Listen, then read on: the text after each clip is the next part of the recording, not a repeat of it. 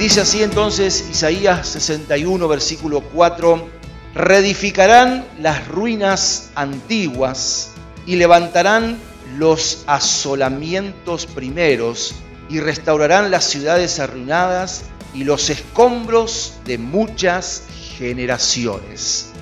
Y entonces Dios en esta profecía, Él promete que se van a reedificar las ruinas antiguas, que se va a levantar lo que se había asolado, lo que se había destruido, y se van a restaurar los escombros de muchas generaciones. ¿Qué significa esto para nosotros?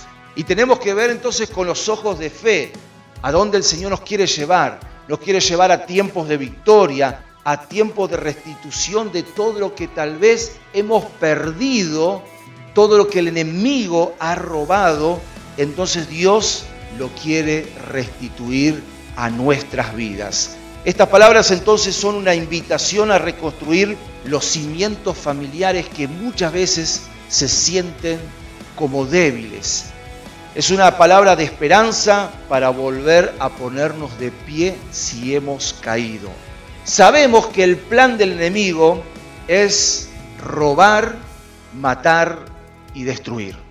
Dios quiere entonces darnos vida y vida en abundancia en Jesús.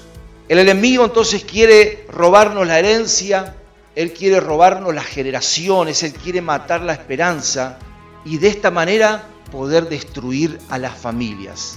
El objetivo número uno de Satanás justamente es la familia.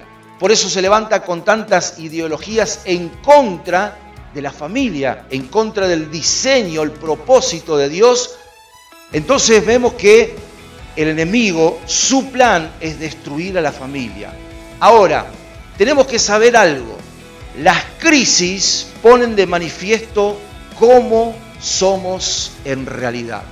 Y aquí algo que tenemos que aprender porque el término crisis no tiene en sí mismo una connotación negativa como si nosotros pensamos. Cuando vivimos una crisis es que todo nos va a ir mal. ¿Por qué a mí? Pero en realidad el término crisis va mucho más allá de lo negativo o de lo que nosotros podemos pensar de lo que nos puede llegar a suceder.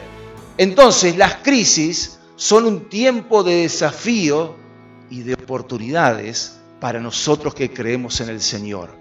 Entonces, las crisis nos invitan a tomar decisiones, las crisis nos invitan a valorar lo que ya hemos construido, las crisis nos invitan a valorar lo que ya tenemos, porque a veces valoramos las cosas cuando no las tenemos. Ahora, frente a todo esto, necesitamos entonces buscar la restauración de la vida familiar.